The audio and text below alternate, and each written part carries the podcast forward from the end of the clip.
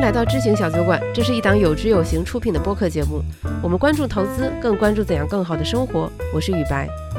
今天这期厉害了，感谢天南老师的牵线，我们请到了最近热播电视剧《繁花》的证券顾问应建中老师。没看过这部剧的朋友可能会奇怪，你们小酒馆怎么不务正业，开始追热点讲影视剧了？这里啊，我得稍微解释一下，《繁花》这部电视剧和同名小说的情节非常不一样。虽然主要讲述的是男主角保总在上海滩如何发家致富，但是他在里面浓墨重彩地呈现了上世纪九十年代初期的中国股市，当年的第一代股票投资者的众生相和他们的悲欢离合。所以啊，在社交网络上和这部剧共鸣最深的群体，除了上海人，那就是 A 股股民了。而这一部分关于股票市场的情节，就来源于应建中老师在九十年代出版的几本小说。而且作为电视剧的证券顾问，应老师自己把控了剧中所有关于股市的情节，他自己还客串了一把，演了一位股市的黑嘴。《繁花》这部剧让我对九十年代的上海以及 A 股市场的萌芽时期充满了好奇。那个时候的上海究竟是什么样的？第一批暴富的上海人真的像剧里一样纸醉金迷吗？作为第一代股票投资者以及股票市场的记录者，应建中老师本人又有怎样的经历呢？当然，还有大家更感兴趣的，他是怎么和王家卫导演结缘，然后又是怎样在剧中编织情节，还原当年的股市大事件呢？不论你看没看过《繁花》，或者有没有观看的打算，都不影响你来听应建中先生这位老法师讲的过去的故事，真的特别精彩。相信我，你会随着他的讲述穿越回三十年前那个金钱不断翻涌着的时代，那个一切从零开始野蛮生长的时代，那个任何人可以在一夜之间暴富，也可以一夜资产清零的时代。本来啊，为了这期节目，我苦练了两天上海话的开场白，结果到了录制当天，被上海朋友们一通劝退。他们说我讲的上海话腔调像皇军。如果评论区的呼声高，我就把这段开场白作为彩蛋再加回来。那今天特别开心，来到上海，请到了应建中老师来跟我们聊一聊。正好是现在大热的电视剧《繁花》上映，应老师也在里面扮演了这样的一个股评家的这样的一个角色。黑嘴，黑嘴，黑嘴。嗯，然后因为我们也知道您是《繁花》的证券顾问嘛，然后其实很多情节也是从您的小说里脱胎而来的，所以这次就非常开心能把您请过来。然后呢，也请到了我们的天南老师，这两位上海人来交锋，回忆一下九十年代的上海。对我们其实大家都很关心一个话题啊，就是殷老师当时怎么会和《繁花》这个剧结缘的？就是最早是哎怎么参与进来的？哦，因为我我自己本人八五年就开始介入证券市场了。八五年开始买国库券，那个时候就从黑市当中去收国库券。那个我原来做教师的嘛，有了一点讲课费啊，有一点营业外收入，两千块、三千块，那么我就跑到西那个时候西康路一百零一号那里，这个这个很热闹的。那那个时候就去，不是存银行，而是把它买买成国库券放着。呃，那个时候银行利率很高的，银行利率可以百分之十，但是你从市场黄牛那里啊。基本上可以买打八折、七五折的这个国库券，然后折算成年化收益率就是多少？就是百分之二十、百分之二十五。这是那个年代。那么我从八五年参与这个市场，开始买国债、买股票以后，到了九零年的时候，就开始了股市的写作。因为那个时候做教师嘛，刚开始介入这个市场的时候，大学教授不入流的，就觉得这个东西是好像档次并不是很高的，是吧？嗯。哎，您以前是教什么的呀？我我教什么经济管理呀啊？哎，那么有有这种意识，有理论也要实践，就自己也做一些投资。那么到了九零年的时候呢，我把这些投资的心得就写出来，成了那个最早上海证证券报以前有一个那个证券市场专栏，我就成了他的撰稿人。开始写文章就是无非就是你，比如说你存银行，你是比如说你要存五年，那个时候还有八年期的存款，嗯，如果说你要存八年。你是两年两年两年滚上去存好，还是三年五年好，还是五年三年好？那么这个东西都要计算的，就琢磨些这这些东西。那么后来就我参与了这个市场度就越来越大，写专栏。呃，那个王家卫导演后来跟我开了一句玩笑，他说我我觉得你好像有点像我们香港有一个写手。我说谁呀？他说倪匡。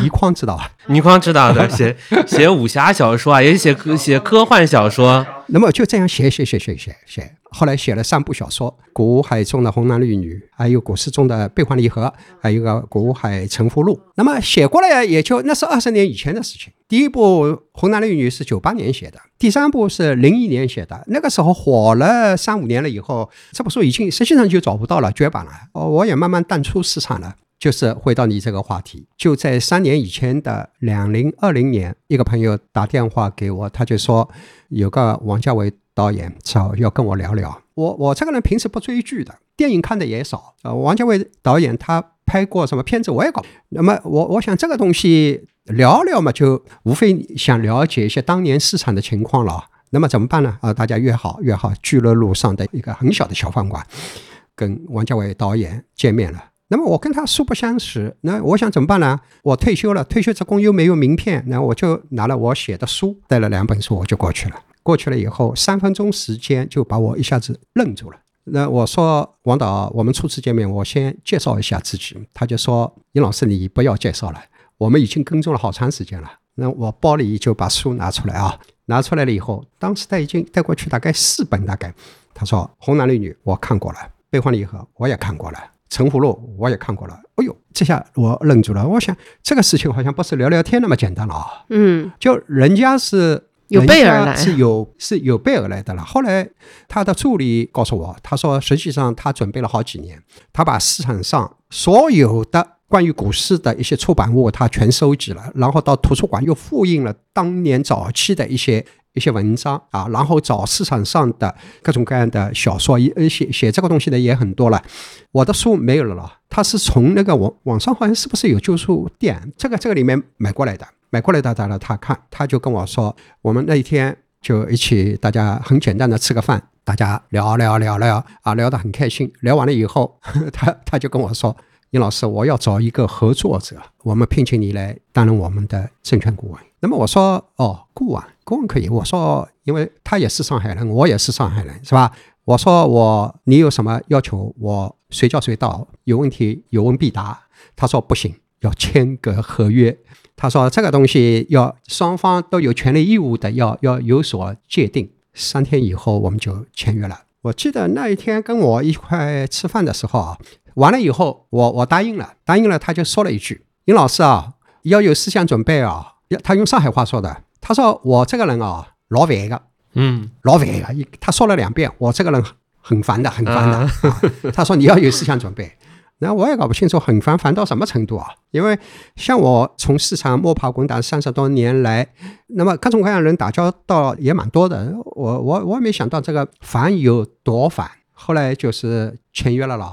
签约了第一件事情，我把我说我没看过你的电影，他他推荐我看两部，他说你要看的话嘛，殷老师你先看部叫《花样年华》和《阿飞正传》。那么我后来我把他的近十部的电影从头到尾看了一遍，同时我也认认真真再把《繁花》小说看了一遍，《繁花》小说很好看的。呃，我们那个听众朋友啊，你不管是。听得懂上海话，听不懂上海话的，我我觉得这部小说很很好看的。就北方语系的听众朋友可能会啊觉得有点不太适应，但是你一旦适应了以后啊，它你就看可以有很多的韵味。那么我认认真真把金宇澄老师的小说看了四遍。我我插一句啊，其实真的《繁花》这部，它你看它的那个小说和它那个剧，看上去情节有很多的不同，嗯，但它背后其实都是属于那种事情小说和事情电影，就很有意思啊。就是上海人看了特别亲切，因为他的思考、行文、表达都是用上海话来说的。就可能在在张爱玲时代会有这样的一些小说，嗯，但是在漫长的可能中间的几十年当中，这类的影视作品、文化作品其实非常稀缺的。就包括金宇澄他自己写《繁花》的时候，他原来是在一个上海画版的一个网站上面先去写的连载。今天写个小段子，明天写个小段子，用上海话写，哦，大家都看疯了，然后他就废寝忘食的写，他直到他写了二三十万字的时候，他突然之间意识到说，哦，这个东西它不再是一个中篇，它很有可能能成为一个长篇的一个架构的一个一个一个小说。但是它其实是在这样的一个氛围当中长出来，所以可能很多的一些外地的朋友看《繁花》的时候，他可能会陷在故事情节啊、服化道啊、人物形象上面，但是对于上海人来说，你就会感觉到就是说，哎，有上海的那种文化韵味和那种。整体的那种表达在里边。我觉得这个就包括殷老师的小说啊，就是《红男绿女》里边也是完全就是上海话表达的这种这种情节。我觉得这个还是一个很非常非常稀缺的啊。这个电视剧大家看了以后啊，觉得他们说称为叫原著党，就喜欢小说的这一群人看了以后就觉得很生气。哇，怎么拍成这个样子啊？它实际上是什么呢？呃，实际上就是如果说选取小说的话，选取了时间，选取了一段，就九二九三年截取了一段。实际上小说它从六十年代、七十年代、八十年代、九十年代，它是。分章节穿插的这么这么一个过程，还有就是人物上有相同，人物上相同，就比如说阿宝，因为小说是它反映市井生活的状态，是？因为我看小的时候，我我觉得我更喜欢，比如说阿宝的家族的枝枝节节的东西，比如说阿宝的父亲、阿宝的哥哥啊，写的啊，这个我看了要笑死了，正好叫用上海话来瓦萨声响，就活色生香的，对。活灵活现的这个这个东西，但实际上电视剧当中只选了阿宝一个人物，其他的枝枝节节的东西都砍掉了。哎，你当年看剧本的时候不会有这些疑问吗？你说为什么要这么拍？为什么要这么做？那那肯定的了，因为我我担任的是顾问。对，呃，因为整个剧当中有几大块嘛，比如说外贸，还有就是股市大战，第二块是吧？第三块餐饮，第四块就是情感戏。那么对我来说，我只负责这个呃股市这一块。用王家卫导演话来说，就我两条腿走路。他说九十年代九二九三年的时候，上海滩什么对社会生活影响最大？他就说了一句：非股市莫属，就股票市场。他就选了两大块：外贸、股市。呃，股市。那么所有的情感戏穿插在这个里面，有些人物是新设的，比如说亚叔。我们看普通话版的时候，大家很搞笑的啊，呃，怎么耶稣耶稣是吧？大家觉得哎，这个这个词蛮蛮蛮蛮好玩的，耶稣耶稣。因为上海人讲的亚叔，它是一个什么概念呢？是一个老法师概念，老法师的概念，它并不是一个叔叔的概念，就是老法师的概念，mental 的感觉，就导导师的那种感觉，对，是吧？就德高望重，哎，德高望重的老法师。但老法师呢，既可以用在男的，也可以用在女女的身上。但是剧组当中叫耶稣，大家都叫耶稣。我我开始去的时候也蛮好蛮好玩的，因为确立这个人物了以后呢，我作为顾问也不断有人来跟问我啊，因为我们这个剧组当中好多都是年轻人了。那么他们对上海的雅说、上海话的雅说好像理解不是太透。那么他来问问题的时候呢，说那个年代耶稣是穿穿什么衣服？我一听我就朝他看看，什么耶稣啊？我说什么耶稣啊？他说就是那就这一段你写的呀。就是我说哦哟搞嘞，我说这个东西嘛，当时用普通话也蛮难表达啊，就改成叔叔好像不对。嗯嗯，到最后大家叫惯了，就叫耶耶稣耶稣耶稣，那么大家就学会了。就剧组当中的一一句流行语。那么到最后把它变成一个剧本的时候呢，我觉得创造一个名词也蛮蛮蛮有意思的，然后搞笑的。让我看到那个有一个海报，把那个游本昌老师一个背影，哦对背影，然后啪耶稣，然后呢还有一句呢还搞还搞笑的，用英文来表示，就 everybody with everybody have with their 什么 one 那个耶稣，就每一个宝宝都有他一个心心中的耶稣耶稣。对我我们在看这个剧的时候，你先说你的疑问。我我我说实话，尤其是像我们这种非上海人看这部剧，就最开始，包括《繁花》刚出来的时候，网上最大的批评嘛，就是说怎么王家卫把这个电视剧拍的跟《小时代》一样，就感觉这么浮夸，怎么吃个饭就是成千上万的。后后来很多上海的朋友就跟我们说，那个时候上海就是这么有钱，就是我们就会惊叹说，我们一直以为上世纪九十年代全国人民是一样的穷苦，怎么你们上海人这么有钱？哦，我我也看了好多的评论，这个剧一边放，我们一边在关注。说老实话啊，我今天坐在这里，我从头到尾没看过，近一年来看到的全是叫什么碎片，全是碎片，一段一段一段一段的碎片，而且都是关于股市的股市大战的这个这个碎片。我我到现在为止没有从头到尾看过一遍，因为什么呢？就天天忙于这种编啊、改啊，是吧？那么怎么把它变成一个剪辑成一个很完整的故事？这本账在导演的脑海当中，我可以这样讲：我这种情况不是我一个人，所有的演员没有从头看过，因为大家都什么呢？都是忙着自己的这一块连贯的过程，这个是这是导演的功力。从这个角度来讲呢，《繁花》它实际上。推出来了以后啊，它给市场影视剧这个行业带来的是一种震撼，大家第一次感觉到哇，电视剧可以这样拍的。我我进剧组的时候，我合同签了以后，他们就把我拉到那个车顿车顿影视基地，就影视基地边上有一个叫陕南村，不对外的酒店式公寓一样的，它是剧组的休息地。我去做了两次，每一次大概三五天。我第二次去的时候，说老实话，我就想逃出来了。我我觉得这个地方太没劲了，为什么呢？这个地方前不着村后不着店，不呃，连外面逛的地方也没有。所以，殷老师，你那时候知道为什么要跟你签合同了吗？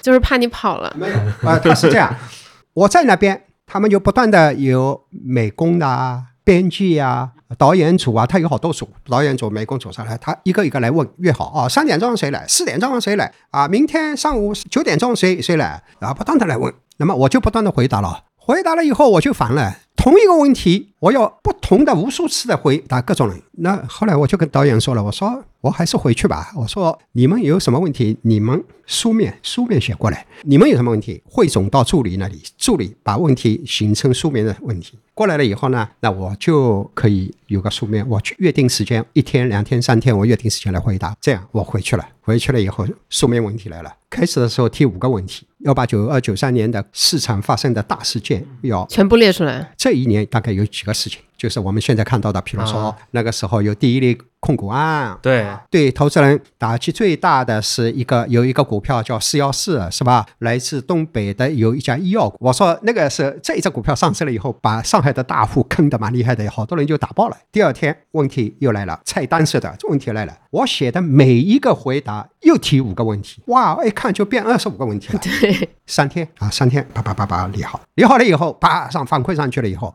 二十五问题当中每一个又提三个问题，七十五个问题，哎就是散形的，就这么散形的。就这个故事就是在一问一答、一问一答过程当中，慢慢的到最后确定列几条主线。我我不知道人家拍片是怎么拍的，我不知道，我我不知道我我的。刚才的这样的叙述，是不是给我们影视剧的这个其他的同仁啊，包包括我们年轻人在参与这些活动当中，是不是有所启示？故事编就这么编出来的，就这么编出来的。那么包括设定的一个人物亚瑟耶耶耶稣这个角色设定的蛮早，就是基于您提供的资料来的。实际上，他王导跟我聊天以前，他已经脑子里有这个人物了。因为我那个时时候啊，写过一篇文章，大概两三千字吧，叫《七重天宾馆喝早茶的证券老人们》。呃，实际上在我跟他见面以前，他这篇东西看过了，然后他又找了当时的找出好多记者采访过这些老人的这个报道，他脑子里面有这个人物了。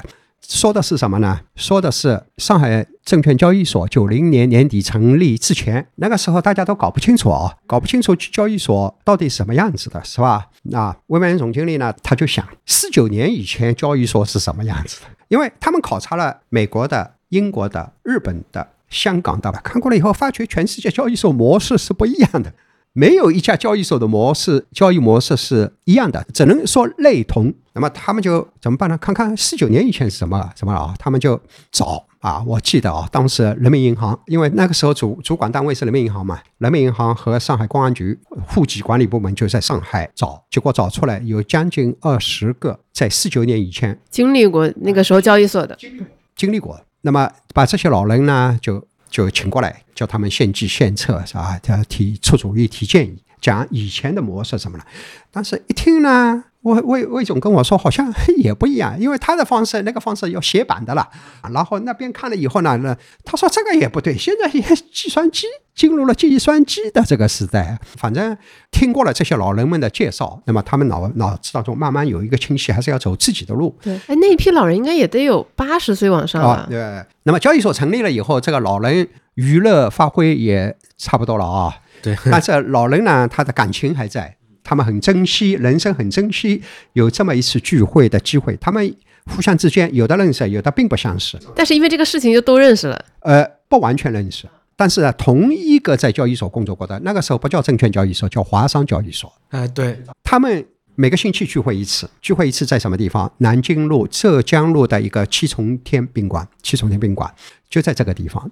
这个地方呢，靠南京路窗口啊有一个大桌，他们每个星期六早上八点钟聚会，坐在这里，然后每个人印那个名片啊，叫七重天证券沙龙，然后说上海证券交易所筹备咨询顾问，那类似这种名片，每个人一个名片，然后因为没有地址的了。电话号码就是家里的电话号码，因为他们退休了没工作的呀。这些老人最大的年龄九十岁，最小的我记得好像是六十五岁。有一个人我印象很深的叫林乐根。这些老人呢聚在一起，这些老人生活经历很坎坷的。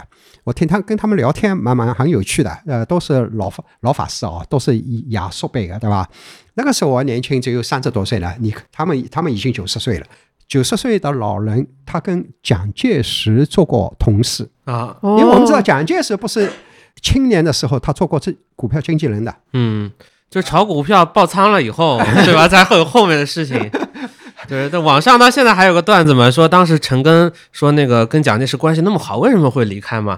就是他发现那个蒋介石一边在指挥打仗，一边广播还在收听上海这个证券交易的这个，真的真的蛮有趣的。我觉得这就是历史的传承了，是吧？那么最老的九十岁，最小的六十五岁，然后他们的生活状态，当时的生活状态，有的好像日子蛮好过，嗯，但有有有的呢蛮坎坷的。他就说，四九年以前做过监狱，为什么做过监狱？那个时候有一段叫蒋经国打老虎。啊，对，有一段是上世纪那呃那个四十年代有一个打老虎的这个经历，这个才所以这些老先生呢，大家大家有一个聚会，那个时候呢，我们我也去参加，后来那个他们的餐饮部经理啊找我，因为作为开饭店的嘛，他希望那个时候流行早茶嘛，向广东人学习，推出这个早茶嘛，想宣传一下，五十块一个人，希望把它变成一个既可以吃。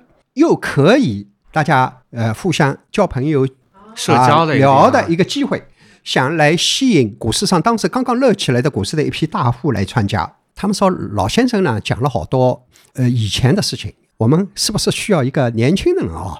需要年轻人来讲讲这个星期股市到底怎么样，有什么行情，有什么消息，是吧？然后选中了应老师，那那时候就把我叫过去了，因为那个时候我已经已经在上证报和这个新闻报上开专栏了。好，每一次我去讲半个小时，没有讲课费的，然后说五十块的茶资，这个这个钱我就不用不用出的，可以吃白食的啊，就就这么去了。为什么把它叫亚述，塑造亚述的人了？老法师这一辈是亚述这个原原型，他是一个群群像，群像把它缩影成一个角色。还有一个当年台下的人来参与的人，我可以这样讲：上海滩上有名有姓的。最早的、最厉害的一批大户，都全是这个茶座的茶客，每一个人都有这个记忆。包括那个时候九十年代，不是全国各地呃，就金融机构拿着批文，带着开班费到这里来开营业部了嘛？那么这一批人都是很年轻的，都是二十几岁、三十几岁的。叫金融才子，就这批人，有的是相当于现在的营业部总经理，但是到上海来，他们没有拿到这个营业部的批文，可能就在酒店里边开个房间，对吧？哎，他们要交朋友啊，啊，四川过来的、武汉过来的、东北过来的，他们之间也不认识的，然后他们要交朋友，他们要扎堆，扎在什么地方就扎在七重天。哇，那个时候的七重天真的是藏龙卧虎，就是麒麟会的原型嘛，哎，原型就这么来的啦。那么这些人有的现在日子很好过啊。啊，有的已经浪迹天涯，人也不知道哪里去了；有的跳楼，高台跳水跳楼。呃，包括什么？有的时候管理层、交易所也会派人过来，他们要了解市场动向呀。交易所的有些朋友开始的时候是来监视我的呀，好多人嘛，到后来变成好朋友了，是吧？然后我就说我知道的呀，你当时坐在下面就是来来来来打打探信息的，是吧？呃，蛮蛮好玩的这个经历了。那么到后来这个沙龙。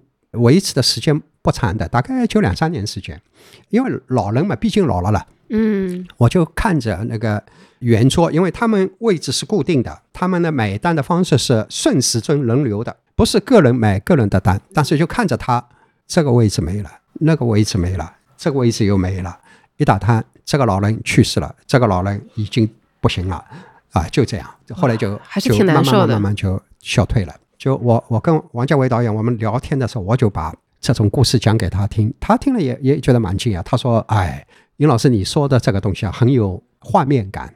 因为做导演嘛，我我们所讲的所有的东西，并不能变成剧情。导演他脑子里过的是什么？画面、音乐、图像，都是一帧帧分镜。哎，就是立体的了。我就说我好像这么样的叙说，好像有一部交响曲叫《告别交响曲》一样的。演奏员拉到一半的时候，这个走了，这个走了，这个走了，到最后一个人的独奏，就有这种意境感觉在里面，所以就到最后就形成了亚索跟人家这角色。呃，所以剧情展现给大家，大家觉得跟小说不一样，但是好多东西真有真的要有合理性。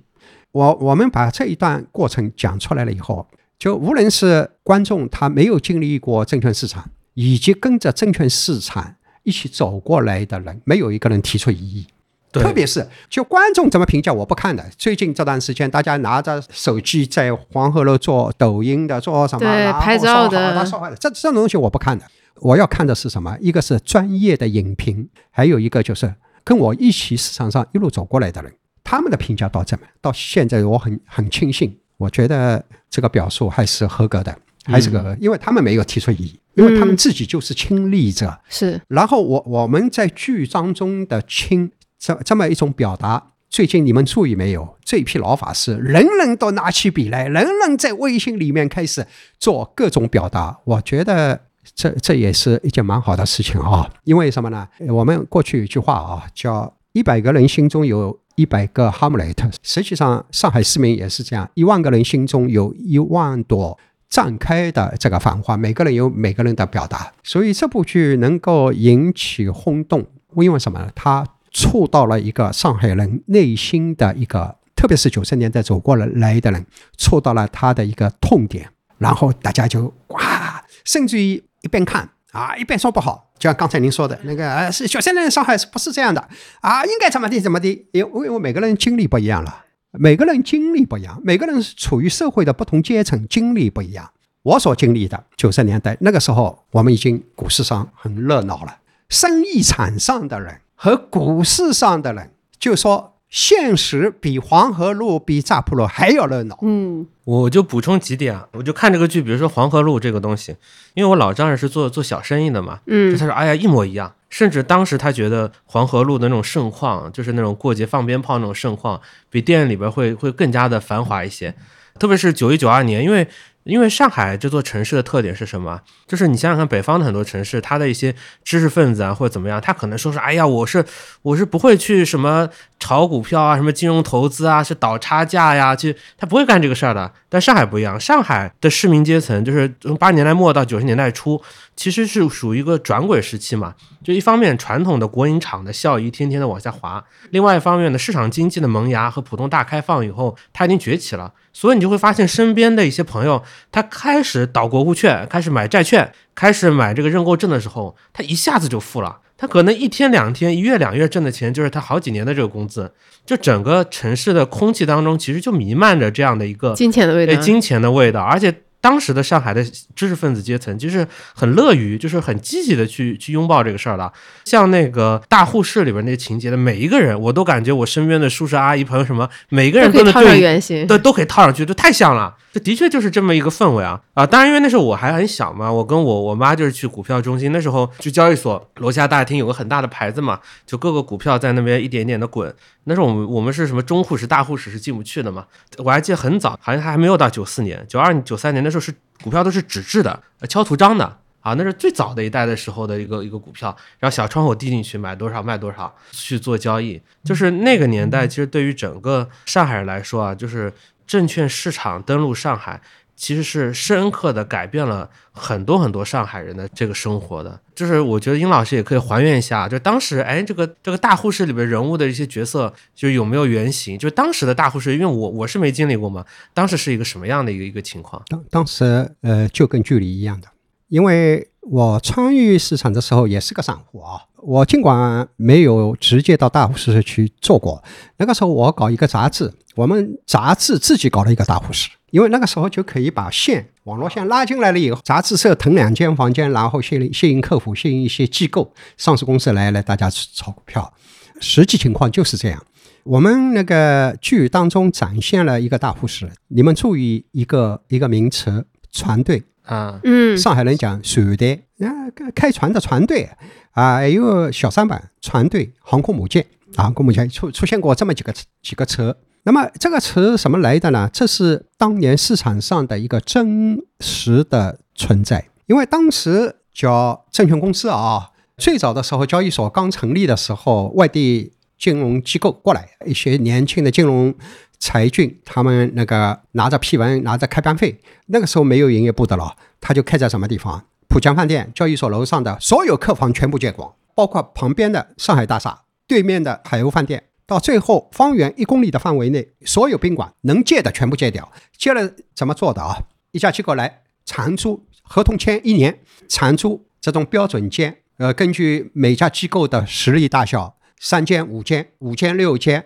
那就住下来，住下来把网络线拉进来。开始的时候拉电话线，后来拉网络线啊。那个时候最稀缺资源是电话线，因为什么报单什么都通过电话来，哎，电话来的呀，是吧？电话还最早的时候有两种电话，一个叫拨盘的，哎，这个叫脉冲式电话。脉冲式电话它不能出，这条线是不能输送行情的。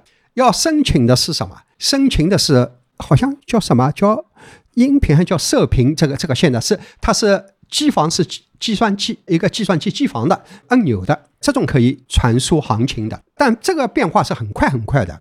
那么好，在这个地方房间坐下来，晚上睡觉，白天把床铺翻起来，小桌子搬出来，电脑接线接好，然后就开始照上影子，就拉拉客户了，拉大户拉进来了。后来到了九九三年的时候，呃，上上海的监管层觉得这个这个不行啊，你们乱哄哄的，要炒一个股票，楼上楼下奔走相告，然后这个股票就操纵啊，拉上去了不行，你们这操纵市场。后来每一家机构到上海滩上去寻找门面，有一个要求，营业面积不能低于两千平方。证券营业部上海一下子开出了四百家营业部，开在上海这个个角落里面。因为我也帮朋友找过那个营业部了，两千平方米的标准，楼下必须要有散户大厅，呃，楼上可以中户室、大户室，就这么来了。为什么有船队？那个时候交易手段比较落后，就是要抢单的。上海人讲叫抢跑道。什么叫抢跑道呢？就是要最快速度的进入交易系统。大家看到了，第一件事情填一张单子，填了单子，大家啊，柜台拥拥在柜台面前把单子送进去，因为你要最快速度看到屏幕上这个价格，要最快速度把能够把它抢到，否则的话就是涨的时候你要刚刚开始涨，你你得冲进去。你不要涨涨涨涨涨到头上了才把你买进，你不是套进去了吗？跌的时候刚开始跌的时候，我就赶快跑单子抱出进去，就抢跑道的。那时候都是人肉抢跑道，嗯，我们就看到大家看到，哦哟，电视剧乱哄哄的，当年就这么乱哄哄的，我不是我很难想象像您这么文质彬彬，那个时候也这么抢。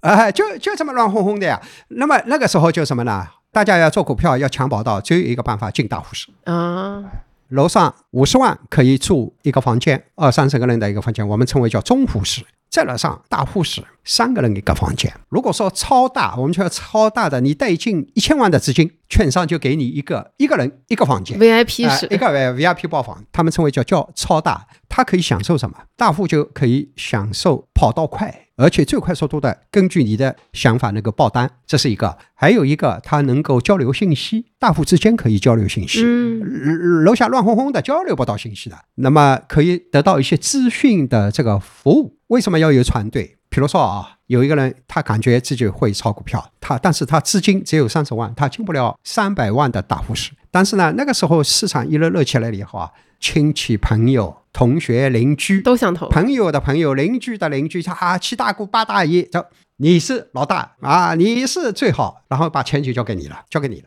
这个就叫什么？开始的时候小三板，譬如说只有一百万，到五百万的时候，大家称为叫一个船队，一个船队，以你派你做代表，然后敲到楼进大户室，进大户室能够抢跑到，能够享受优质的服务。然后每隔一段时间，或者说一波行情下来，你三百万的变成五百万了，盈利的两百万按比例分成，按投资额的比例分成。实际上这就是什么？就是私募基金嘛是，现在私募基金的雏形。雏形。私募基金怎么来的，并不是凭空而来的呀，就这么来的呀。那么把这一段我们通过那个剧来展现，它跟历史的事实完全相符合的。新投资者他没经历过，老的投资者说我们当时做股票就这样的。甚至于有营业部经理，呃我有一个老法师，他我看他的微评，他说比这个还要乱，因为有有一天下来了以后，地上什么鞋子什么掉的都有了。那个时候真实的场景都是这样的，这就反映了一个什么？反映了就是证券市场从无到有，从初创时期的到逐渐变化发展的一个一个缩影。实际上，电视剧把这一段就展现给大家了。对，最开始都是野蛮生长嘛。呃，怎么说呢？就刚才我说的，就是所有的规则，所有的创新，它都是、呃都是合理冲撞，都是合理冲撞，或者说说野蛮生长。我就想起来那个，你你们注意没有？就是每一集电视剧上？后面的走马灯的那个演员表啊、穿越人员什么，他最后呃有本剧采纳了下列著作《上海虎》《野蛮时代》，就是你刚才说的，呃嗯，对，冯仑那个野蛮时代，对对对，还有古海中的红男绿女，股市中的悲欢离合。上海虎是木心写的，呃，我没看过。那么他就还原当时上海滩的一些文化特征的。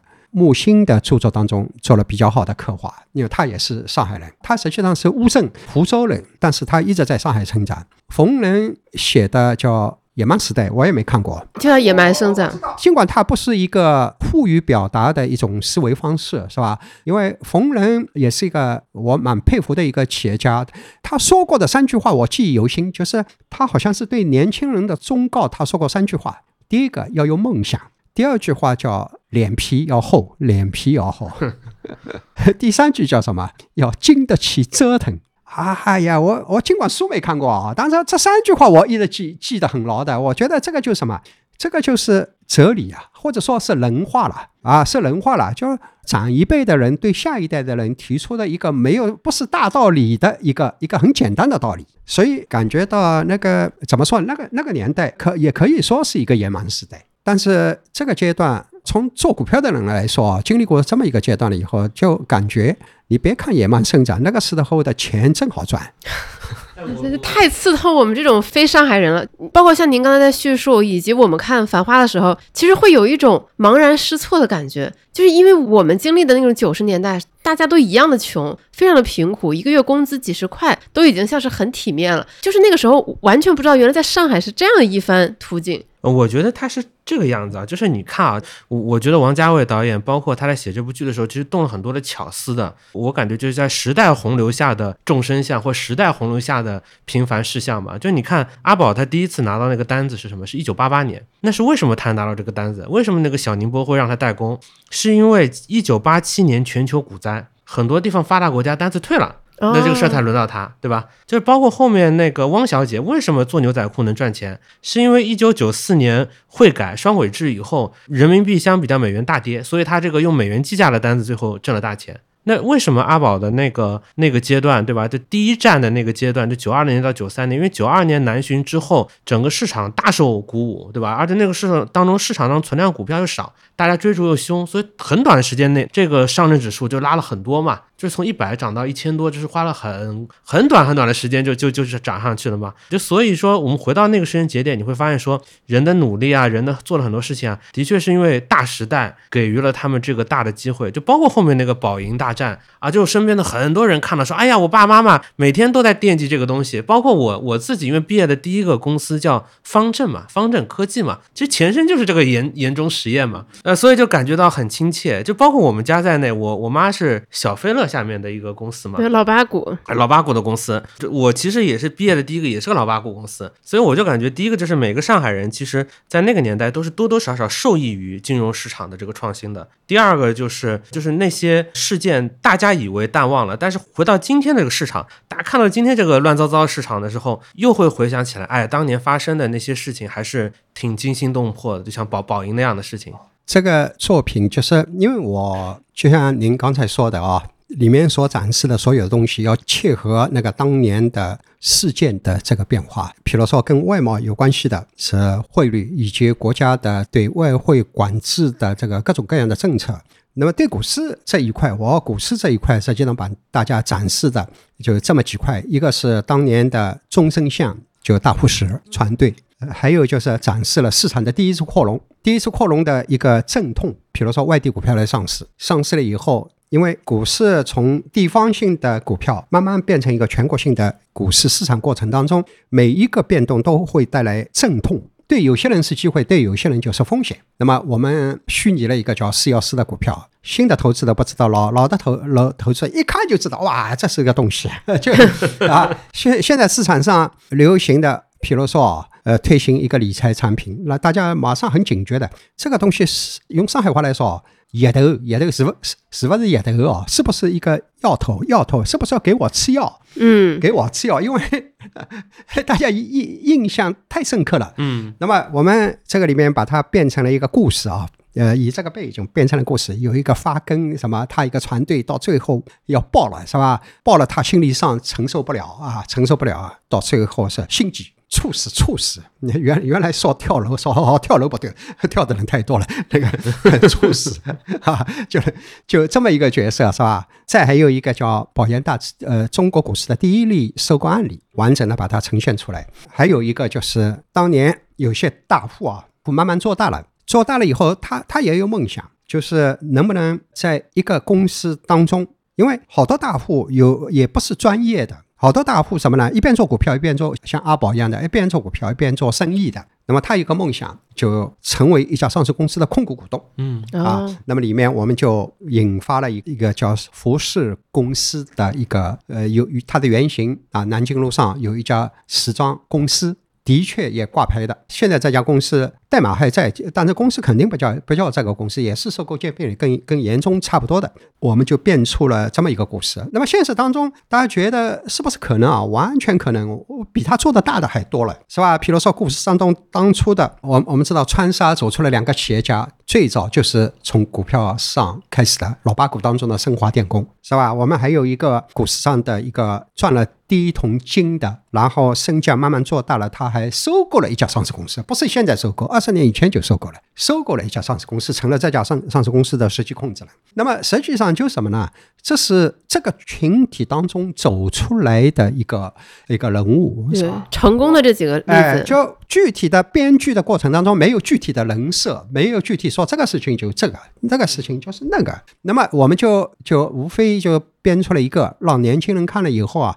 人实际上也可以有多种追求，可以有多种追求，不要在一个点上我原地踏步，或者一个点上躺平躺下。实际上，人可以，你此路不通，还可以走另一条路的。我们把这种奋斗的这种当时群像当中的一个缩影，把它展现出来。大体上就切这么几段，现实当中有这么几大块。九二九三年的，你九四年的后面发生的故事就不列进去，以前的再早的也不列进去，就切这么一块。但是你具体操作过程当中，你不能拍成纪录片。对，如果说你一本正经的一段一段讲故事的话，不是编纪录片也很没趣的啦。它要变成一个文艺作品，既要有真实的存在，但是要有合理的想象，合理的想象，然后塑造这么一个人物，这个剧就才好看了。我的任务就是什么呢？我的任务就是把这个事件梳理出来，把这个事件用我的叙述，用我的文字把它打成碎片。我跟剧组的合作，就我是个碎片供应商，我我我跟他们说，我就是我碎片的供应商。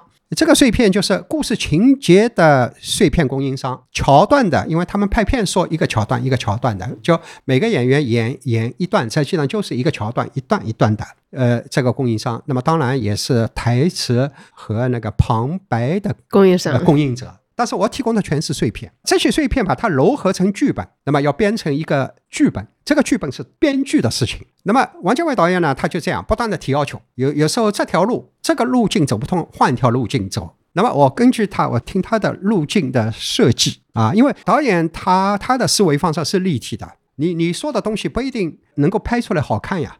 拍的太真实了，就变纪录片了，这个反而不好看了。我就按照导演的要求，你需要什么？我是一个碎片的供应商，我都能提供。那么这种磨合，这种磨合是逐渐的。开始的时候磕磕碰碰，这条路走不通，走这条路；这条路走不通，走这一条路。到最后的时候，我们基本上可以做到无缝对接。我知道他要什么，他也知道我可以提供什么。嗯，我们已经到了无缝对接的这个程度。特别是后面修改台词，从股市上股市的表述来看，有两个转折，因为它一个故事片嘛，三十集啊，三十集。第一、第二集是影子，具体怎么展开？前半部分十五集以前都是情感戏和餐饮和外贸，十五集开始股市大战，股市大战这么剧情怎么转折？大家注意没有？用了一个很巧妙的一个转折，就是丽丽给阿宝送了一样东西，一个盒子。这个盒子打开一看，一条鲶鱼。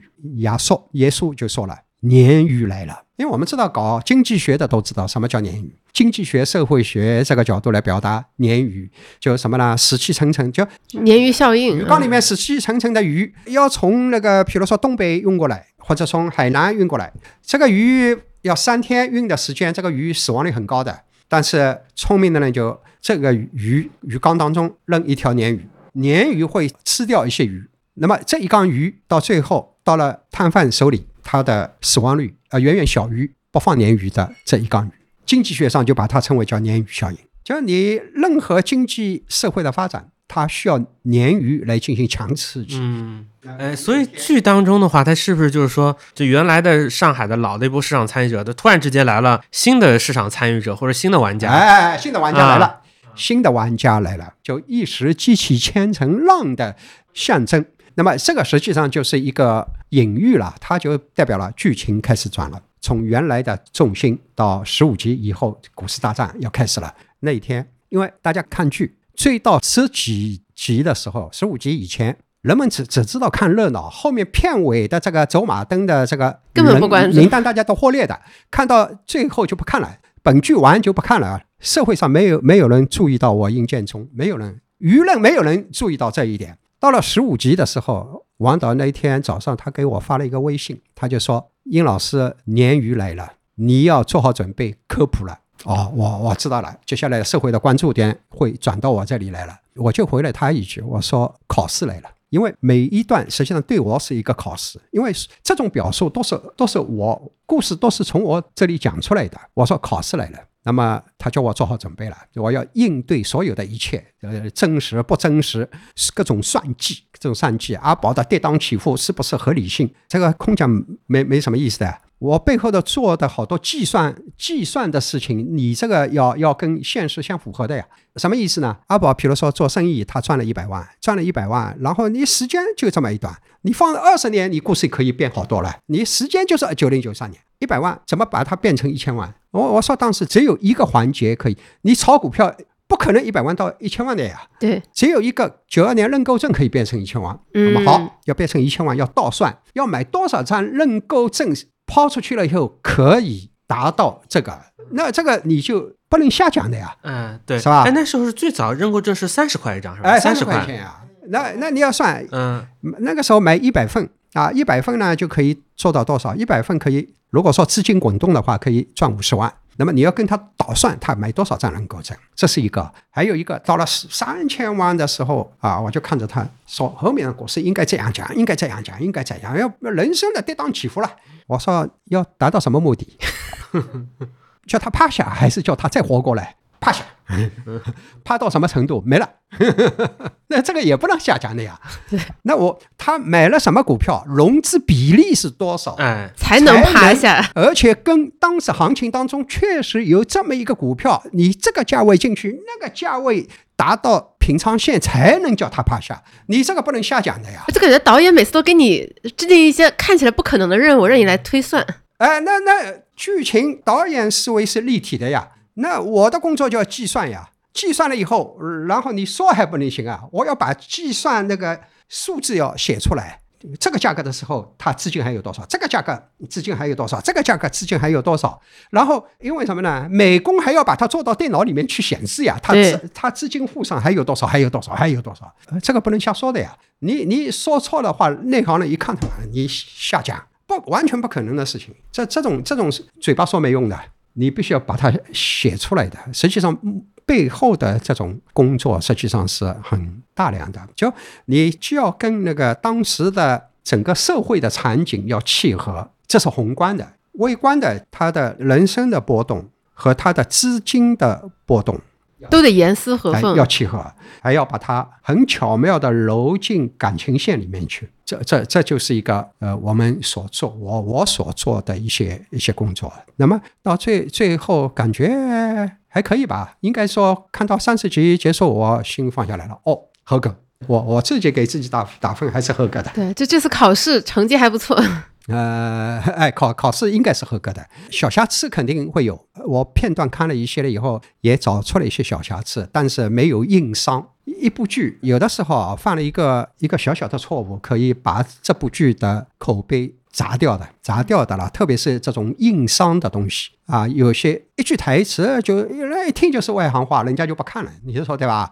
所以，所以我觉得整个的剧情的设计很严密，很严密的，是吧？这是一个鲶鱼是一个表达，是一个转折。第二个转折是什么？还有一个表达，我用了一句很专业的一个做法，就什么呢？机构阿宝这批大户的阶层和机构进来了。有个有个叫强总嘛，强总这个角色是我小说里面古诗中的悲欢离合小说里面这个开宗明义第一行，营业部经理强木杰这个导演。那那天我们三个人在讨论剧情的时候，后来导演说了一句，他说：“哎，那个强强总蛮有趣的，强总蛮有趣。”我就我就朝他看，什么强总？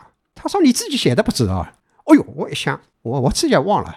马上把这本书拿出来，啊，一放哦，这个人啊，我说，然后根据这个角色啊，然后设计西国头、南国头，就这么就这么想出来，就这么聊天聊出来的啦。那么到最后跟阿宝，我们要有个对决的场场合了，是吧？因为这个剧好像豆瓣打分啊是一路上升的，嗯是因为一部剧最怕的是什么？最怕的是当中间的时候得分还高，烂尾了，就烂尾了，就烂烂尾烂下去了，就完蛋了呀。那么这个戏就要什么？到后来越来越精彩，越来越激烈，是吧？导演就设想了啊，那个阿宝要打趴下，打趴下，然后又要有一个绝路回升的这么一个那个契机，用什么方式让他绝路回升？我我说你到最后是要阿宝最终的结局要阿宝打下，还是强总打趴趴下？强总打趴下，阿宝要让他起死回生。但是拍到一半，突然又有了这个想法，是吧？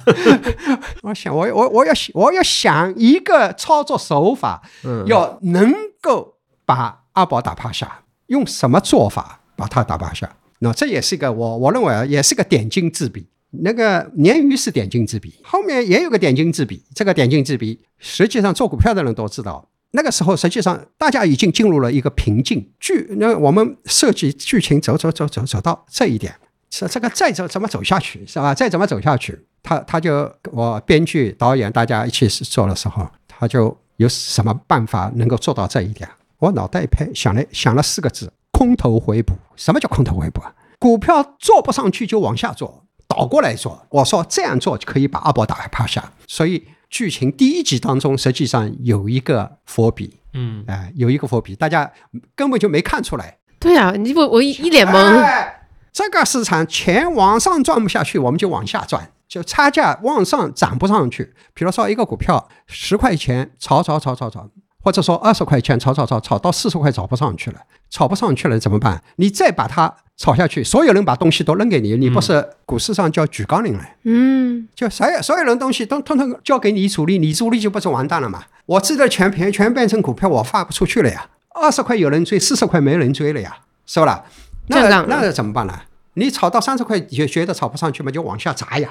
哎，我我们做过券商，做过自营都知道的呀。今天一开盘，股票抛出去了以后，收盘的时候通通把它买回来。我往上做不了差价，往下做差价。嗯。当时九十年代的时候，凶悍的主力用这种手法打爆了一批大户，大家从来没看到过可以这样做的。啊，那时候券商的自营呢，好像比较很野蛮的感觉啊，就是跟跟现在相对于自营管的比较严。那时候基本上就是包括营业部啊什么，他们但凡手上有点钱都可以搞。是呀，那个时候就营业部经理就庄家呀，那那个年代就这样，就野蛮生长的时代呀，就就这样。那我们我们就设计了这么一个桥段啊。哎，你以前炒股的时候经历过这样的场景吗？经历过呀。在在你们的大户是看看到过的呀，然后阿宝要平仓，平仓嘛这种事情我们都经历过的呀。我做营营业部老总的时候，我也我也平过别人的仓的呀，不像现在啊。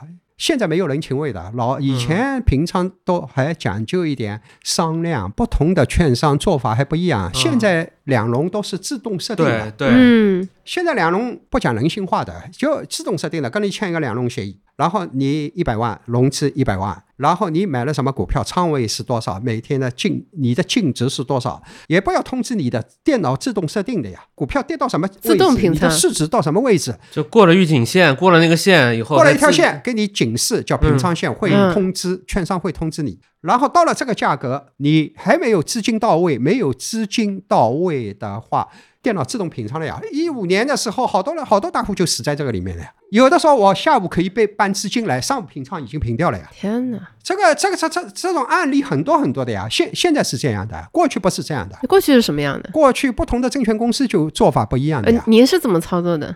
我我那个时候就把人家平掉了呀。但是你不是你不是说你跟人还会跟人家有商有量吗？我是代表券商呀，我不平你的仓，那我我死在里面了，因为你再跌下去，把我的保证金给给给给把我的。保证金给拖死了呀。对，那那你就是可能温温和一点，跟他当面聊一下这个事情。呃，当面聊通知一下很多的呀。你比如说上海三家券商，申银和万国和海通做法就不一样的。那个时候，万国证券公司就相对来说温和一点。你你别看他做法凶悍，但是它具体的操作温和一点。因为什么呢？他一个理想法就是把所有大户都平掉了，我以后客户哪里去找？对，嗯，有可持续发展哎，有思维。有些券商就不一样的呀，就为了呃营业部老总保自己不受损失，就平掉了就平掉了，因为那个时候平仓要人工平的。我把你的股票抛掉了呀，啊，是这样的呀。现在是电脑设设定的呀，这一段实际上就什么，我们就把它展现出来啊。西国头老总说：“哎呀，宝总是对我们公司有重大贡献的，我下不了手啊。”什么？后来营业部经理就提醒他了。啊，说这个从老总姓什么我也忘了，那说说他不是我们死在里面了，这个都是真实的感受，真实的，我们把它表达出来。对，因为当时这故事背景九一九九四年就是那么惨，一九九四年是一千年初的时候一千五百多点，一路跌到了五百多点。我们表达的九二九三年这一段，这一段是时间，有一段时间是没有涨跌停板的，嗯嗯，没有涨跌停板。后来的股市有了涨跌停板，都是百分之十，ST 股票百分之五，是吧？现在又不一样了，现在沪深主板百分之十涨跌停板，创业板百分之二十，北交所百分之三十，又不一样。所以，呃，每一个年代就这么一路啪啪啪啪啪啪走走过来的。所以，把这个这个片子怎么说呢？引起社会那那么大的反响，我我我也没想到。从我个人来说，实际上我是慢慢的淡出市场的。因为什么呢？因为像像我们这样原来活跃在市场的评论这个领域，这几年开始，我就是从市场上慢慢退出来，因为这个领域应该让给年轻人来做了，是吧？因为市场变化也越来越大，机会应该让给年轻人。我两年以前原来做电视节目，两年以前电视节目也不做了。现在原来我最高的时候写市场评论，一个星期可以全国各地报刊发三十几篇文章。一个星期三十几篇，哎，这个我我写字速度很快的，一天一天写一万字天哪！杨老师的市场评论加起来写了一千万字以上。啊！我一天一万字，一天一万字，就这么一个速度呀。哇，所以，所以，所以那天王家卫导演跟我开玩笑，他说：“殷老师，你蛮像倪匡的。” 大家开玩笑呀，大家开玩笑聊天的时候，就后来不是你，那你还哪需要炒股啊？你这个写稿稿费都很多了。这个那那个时候怎怎么说呢？稿费了，稿费嘛，开始的时候也低的，后来越来越高的呀。这个跟物价一样的，都嗯，都在涨的呀，是吧？呃，开始的时候二三十块一篇千字文，到最后一两百块千字文。呃，那个时候稿费都是邮寄寄过来的。我们小区里面，我汇款单最多，有些报刊报刊也蛮傻的，一篇开一张单子，一篇开一张单子，那不是我一个月下来很厚的一叠嘛，是吧？嗯，所以到最后到邮局，他们看到我也蛮开心的，说啊，就他们的大客户来了。对你你就是说大户哎呀我我写写死了，实际上也没多少钱。现在一个星期只写一千字一篇，所以这也是人生的一个经历吧。反正把这个片子奉献给大家，特别是年轻人，看看过往，应该说还是还是对大家有点有点启发的啊。嗯，我其实觉得启发特别大，有两点啊。第一个就是，就有的人他会把这部片子和九三年就是刘青云和潘虹拍的那个古风相提并论嘛，大家会说啊，九三年那个古风拍的也很好，形式很好。呃，但我觉得不太一样的是什么？就当时那个相当于是时装剧，就是九三年拍九三年。对吧？九三年拍九三年其实好拍的嘛，因为你的服化道各种各样的场景啊，都是完全真实的嘛。但是你到了二零二零年到二零二二年，你再去拍一九九二年、九四年的时候，其实是要难拍很多的。因为你三十年前，你想这些人他还在上海的大大街小巷里活动，你但凡有一点点小小的不对，人家马上就指出来啊。这条路以前不是这样的，这个大哥大不是这样的，一个黄河路以前不是这样的，因为你你已经不是时装剧嘛，你是一个时代剧，所以我觉得他能够把那个蓬勃的那种时代精神能够表现得非常好。我在看那个剧的时候，就一直想到那个菲斯杰拉德拍的那个，就是呃，这这他们说叫了不起的宝总嘛，就是其实就是也是那个时代的 New Money，对吧？在一个经济特别繁荣、特别爆炸的时候，他面对到了这个时代洪流下的一些情感和个人的一些选择，我其实还是蛮感触的，因为。因为你想到九十年代初期的时候，上海的这个市民阶层或者上海的市民结构原来是非常扁平的，大家都差不多的。那是我读我读小学，比如说九二九三年我读小学一一二年级时候，班里边构成就是小知识分子，包括公务员，有有一些大学老师，有些像我爸一样的报社的记者，有些那个是呃医生，有些是这个算是比较好的、比较有文化的小知识分子阶层。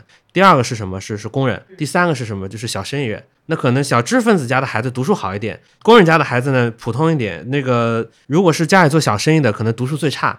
但是大家其实收入差别没有那么大的。但是到了九二九三年双轨制之后，你会发现说工厂的收入就是节节的往下。但是那些早期参与到市场经济的人，特别是参与到资本市场的人，他们哗一下子就起来了。就是我们现在隔了二三十年回过头来看的时候，还还能够感觉到当时的整个城市面貌，就是每一个市民阶层，每一个人因为资本市场，因为市场经济所带来的这些好处。他们的这种对于个人的精神上面的一些塑造和变化，所以我到了现在这个年龄，我去看的时候，我感触还是蛮深的。对这部剧呢，实际上对社会的影响力比较大，因为大家都不知道会呈现这么一部剧，我我也没想到那个最后的市场影响那么大，而而且大家注意没有，这部剧的剧透保密做得很好的。没没有人知道接下来是什么样子。说最后一集是上映前才把拷贝给了那个。你比如说十二月二十七号要要放了，二十六号大家都在琢磨这部剧会讲什么东西。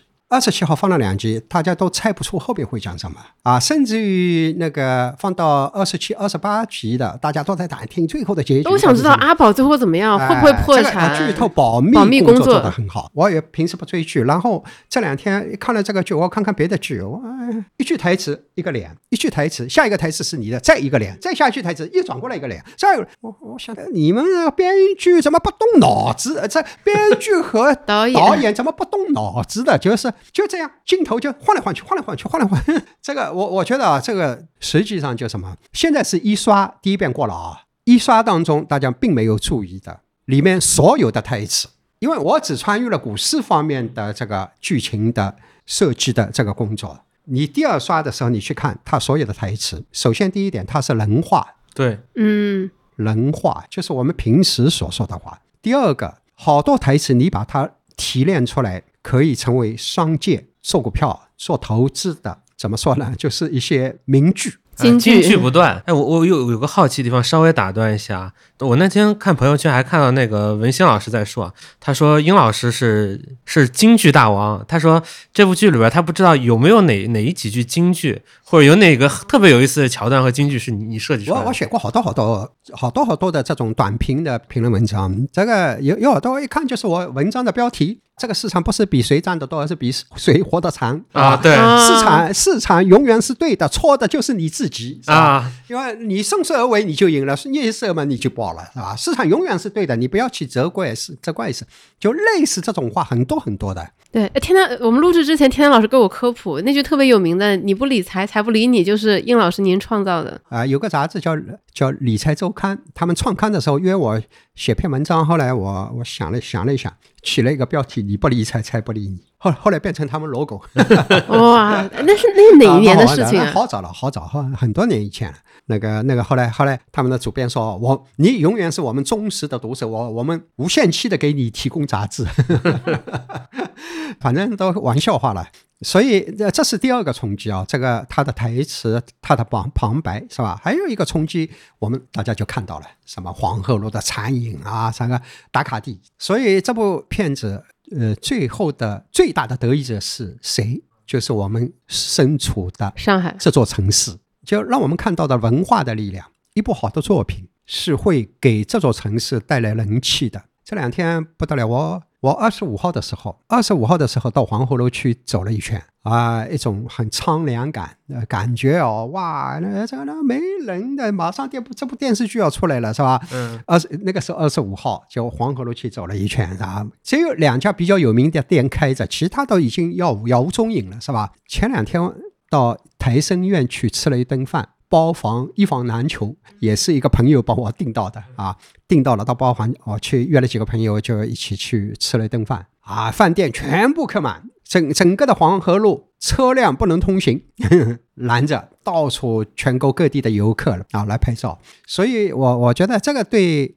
我们这座城市树立一个城市的良好形象，实际上这部片子应该说还是做了蛮大的贡献的。从经济价值来看，它的未来的收收入，这个收入包括可统计的数数字、金钱的数字，以及这个市场的形象，无有形的和无形的啊，这部片子应该说是。提供了一个一个样板，就文化先行，文化怎么带动这个呃城市的人气、市场的人气？实际上，这部片子起了一个样板。对，我觉得一个很很深切的感受就是什么？就上海这座城市，就每座城市，它其实是有一些我们说文化图腾也好，或者说它其实是有一些文化上的一些丰碑的嘛。对对，你看上海，大家说到上海的这个。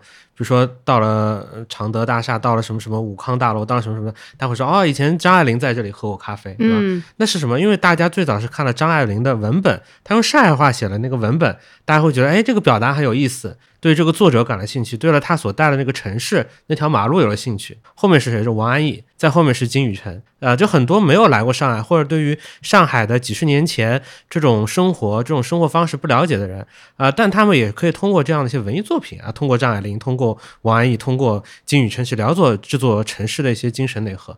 有了这个《繁花》这部电视剧以后，它其实又创造了一个更加具体、更加直观的一些形象。我觉得对于老上海人来说的话，我觉得这个是一个，就是我其实小的时候，我对于上海文化，我其实没有那么那么的喜欢，因为我其实奶奶带的多嘛，就住在那个法华镇路这边。其实我对于上海文化当中一些所谓的斤斤计较啊，什么地域歧视啊，我其实是是觉得有点不是特别喜欢。但是当我现在开始人到中年的时候，我就会想到过去这些年发生的这些很有意思的事情，然后我觉得《繁花》这部剧对于我们这一代人来说，其实。还是还是一个非常好的一个一个一作品吧，我觉得就还是蛮有价值。对，而且是一个共同记忆，就是不哪怕是现在小朋友看了，他可能现在还看不太懂很多情节，但是未来就成为他们童年的记忆。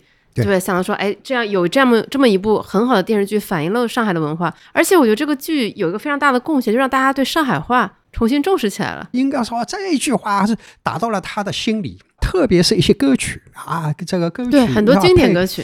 好多朋友啊，比如说那个演的很好的那个范总，叫董勇演的啊。嗯。然后他是好多人说啊，开始的时候不太喜欢这个角色啊。